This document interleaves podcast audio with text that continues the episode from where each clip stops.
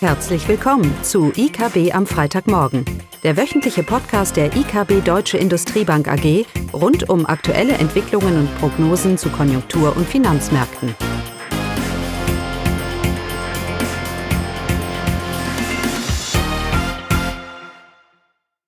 Willkommen zu IKB am Freitagmorgen mit Eugenia Wiebe und mir, Caroline Vogt. Die Themen heute sind der übliche Konjunkturausblick oder Überblick, dann das äh, ein Thema US-Importzölle auf äh, Pkw, insbesondere aus der EU, und ein Sonderthema Geldpolitik und steigende Schulden. Ja, Eugenia, was gibt es Neues aus den USA? Ähm, aus den USA nicht viel und das liegt immer noch daran, dass die Datenveröffentlichung aus den USA immer noch durch den Shutdown beeinträchtigt wird. Das, was aber mit Interesse erwartet wurde, das war die Veröffentlichung der Fed Minutes da sie neue Hinweise auf weitere Entwicklung der Geldpolitik in den USA geben.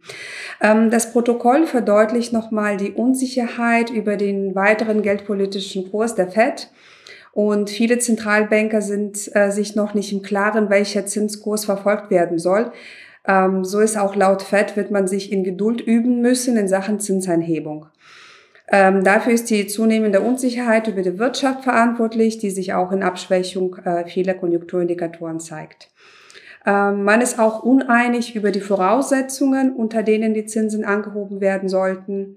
So argumentieren manche äh, Sitzungsteilnehmer anziehende Inflation ausschlaggebend dass die anziehende Inflation ausschlaggebend sein sollte und andere sind der Meinung, äh, dass die äh, nachhaltig solide konjunkturelle Entwicklung für weitere Zinsanhebungen entscheidend sein sollte. Mehr Einigkeit äh, gab es bei dem Thema der Bilanznormalisierung, das auch angesprochen wurde. Ähm, die Bilanz ist ja im Zuge der QE-Programme auf 4 Billionen US-Dollar angestiegen. Und ähm, der Bilanzerbau, der jetzt seit 2007 äh, stattfindet, sollte aber jetzt ähm, Ende 2019 zu Ende sein. Ähm, aber es gab auch ein Thema, das eigentlich viel stärker im Fokus stand, und zwar die mögliche Importzolle auf EU-Autos. Oder Caroline? Genau. Also die USA untersuchen jetzt ja zurzeit, äh, ob die Autoimporte eine Bedrohung ihrer nationalen Sicherheit darstellen. Und wenn das bejaht wird, dann steht äh, eine Zolleinführung von 25 Prozent auf EU-Autos im Raum. Die sorgt natürlich für Unruhe, insbesondere in Deutschland, dem typischen Autoland. Zudem ist ja auch die Automobilindustrie oder die Automobilhersteller in Deutschland sind zudem stark belastet durch äh, vielfältige Probleme, die wir aktuell haben.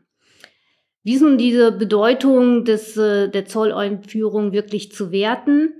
In Deutschland wurden 2018 5,1 Millionen Pkw produziert.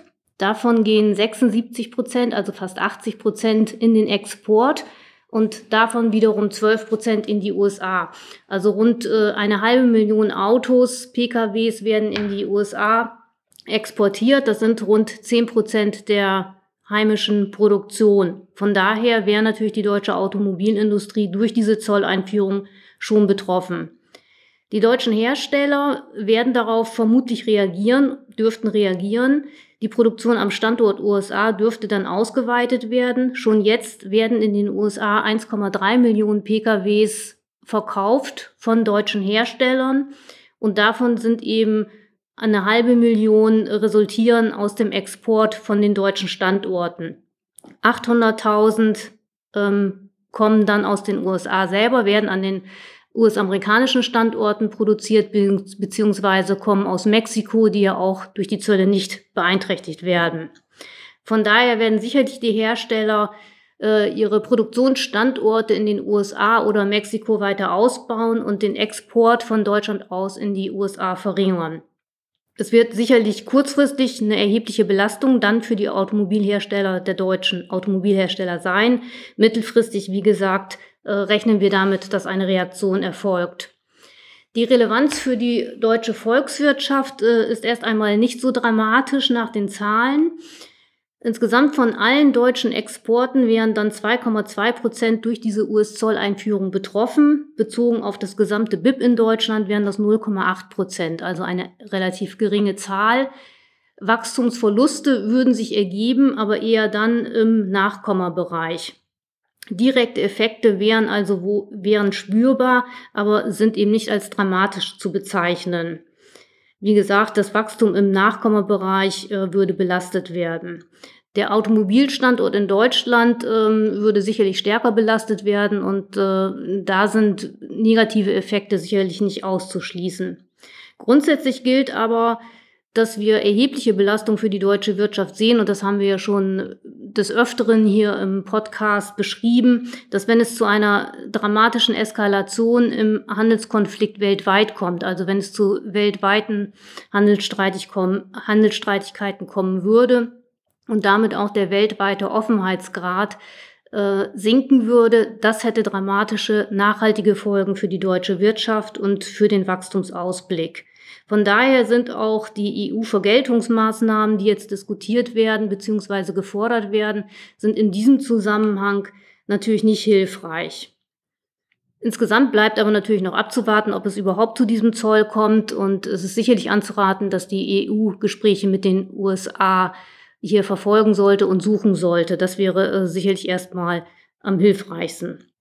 Diese aktuellen Entwicklungen dürften die Stimmung belastet, belasten, aber ähm, die, äh, das sind natürlich aktuelle Dinge, die jetzt passiert sind und sich in den Stimmungsindikatoren für Februar noch nicht nachhaltig darstellen sollten, oder, Eugenia? Genau. Ähm, also es wurden jetzt einige Stimmungsindikatoren veröffentlicht, die äh, fallen grundsätzlich positiv aus. Also zum einen ist die CTW-Umfragewerte veröffentlicht. Ähm, die Werte sind für Deutschland und Eurozone leicht angestiegen, was grundsätzlich eine Aufhellung der Konjunkturerwartungen reflektieren. Ähm, aber man muss jedoch bedenken, dass die Werte sich, also trotz des Anstieges äh, befinden sich die Werte im negativen Bereich so dass es für eine Hoffnung auf äh, solide Konjunkturbelebung noch zu früh ist. Ähm, dann sind auch die PMI-Zahlen ähm, für, also unter anderem für Deutschland veröffentlicht, die gemischt ausgefallen sind. Der Stimmungsindikator für das verarbeitende Gewerbe in Deutschland verzeichnet einen Rückgang und äh, fällt somit auf den tiefsten Stand seit 2012. Und äh, die schlechte Stimmung äh, in, der, in der Industrie ist auf die Unsicherheiten bezüglich des Handelsstreits äh, zwischen den USA und China äh, zurückzuführen, aber auch ähm, auf die Schwäche der Autoindustrie ähm, in Deutschland und auch Verschärfung des Wettbewerbs innerhalb ähm, Europa. Ähm, eine gegenläufige Bewegung verzeichnet dagegen der Dienstleistungssektorindex und äh, steigt deutlich an, so dass der Gesamtindex einen leichten Anstieg verzeichnen konnte. Auch der Gesamtindex für Frankreich zeigt im Februar eine leichte Verbesserung. Zusätzlich äh, kommen gute Nachrichten von den Zahlen des Verbrauchervertrauens äh, in der Eurozone, die eine deutliche Aufhellung verzeichnen. Also insgesamt kann man sagen, dass die Stimmungsindikatoren au äh, positiv ähm, ausfallen und somit auf ein moderates Wachstum in der Eurozone deuten. Aber die EZB macht sich äh, Sorgen über die Konjunktur. Caroline? Ja, und hier insbesondere um die Kreditvergabe. Die Ver Kreditvergabe ähm, wächst zwar moderat, aber dieses Wachstum ist für die EZB noch nicht ausreichend und bei einer Konjunkturabkühlung ähm, macht die EZB sich Sorgen, dass die Kreditvergabe dann äh, noch äh, weniger in Gang kommen sollte. Und damit sind wir dann auch gleich beim, beim Sonderthema, die Geldpolitik und zunehmende Schuldenquoten. Die Notenbanken versuchen, insbesondere die EZB versucht, äh, die Realwirtschaft, das Wachstum anzukurbeln, indem sie die Kreditvorgabe ankurbelt. Mit dieser Politik gerät sie aber auch gleichzeitig äh, in Kritik, äh, wird dafür kritisiert, dass gesagt wird, diese Geldpolitik verschärft die hohe Verschuldung in der Welt oder auch insbesondere im Euroraum. Von daher ist die Frage, steht die EZB in einem Dilemma? Nein, das sehen wir natürlich nicht so. Die Geldpolitik, wie gesagt, versucht, Kredite anzukurbeln, Kredite in die Realwirtschaft zu transformieren, um dort das Wachstum zu fördern. Diese Kredite sollen konsumiert werden, für Konsum verwendet werden, beziehungsweise für Investitionen, was noch besser wäre, ähm, verwendet werden. Aus diesem Multiplikatoreffekt würden sich, würde sich dann das, äh, das Wachstum würde verstärkt werden, würde angetrieben werden und würde stärker zulegen als die Schulden und damit würden dann die Schuldenquoten sinken. Das wäre ein Resultat einer effektiven Geldpolitik. Aber das stimmt natürlich, diese effektive Geldpolitik Äh, diese positiven Resultate sehen wir in der Eurozone noch nicht. Die Schuldenquoten, also hier nicht nur die Staatsschuldenquoten, sondern auch die privaten Schuldenquoten, auch von den Unternehmen, äh, sinkt nun immer noch nicht bedeutsam, wie man sich das eigentlich, wie sich das die äh, Geldpolitik vorstellen, vorstellt. Woran liegt das? Das liegt daran, dass eben das Wachstum das Wirtschaftswachstum noch nicht so stark ausfällt. Diese Transformation der, der Kredite in die, in die Realwirtschaft durch Konsum oder durch Investitionen funktioniert noch nicht so. Die Schulden steigen, aber das Wachstum steigt noch nicht in dem Maße, dass eben die Schuldenquote tatsächlich sinkt.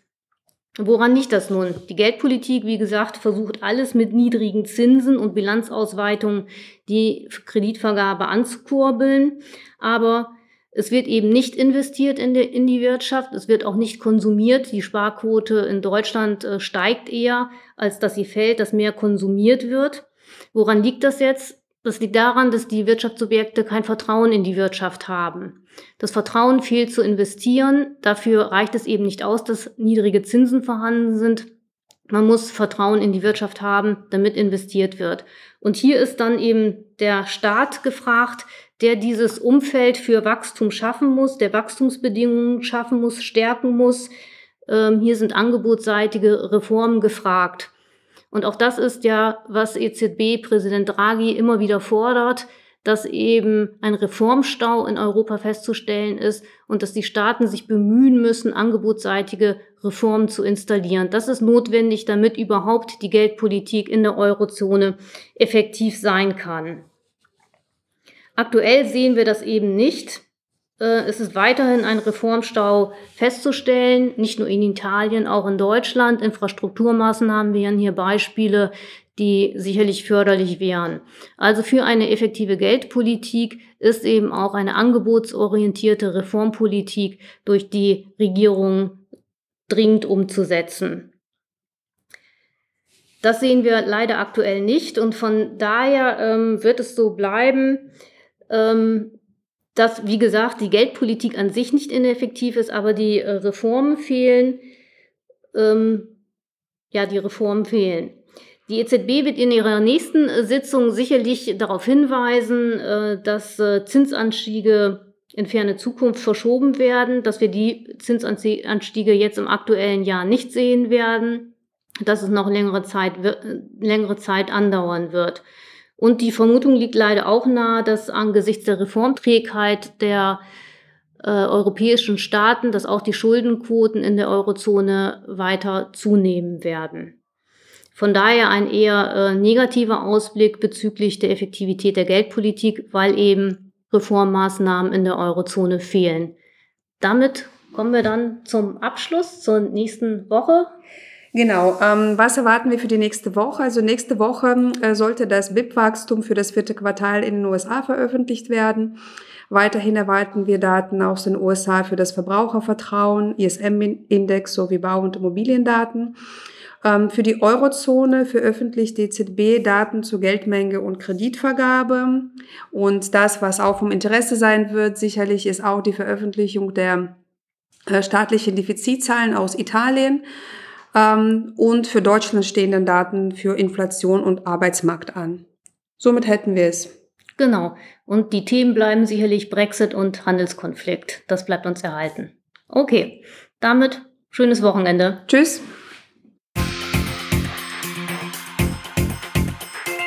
Das war das wöchentliche IKB am Freitagmorgen. Sie wollen immer über neue Ausgaben informiert bleiben? Dann direkt den Podcast abonnieren oder besuchen Sie uns unter www.ikb-blog.de/podcast.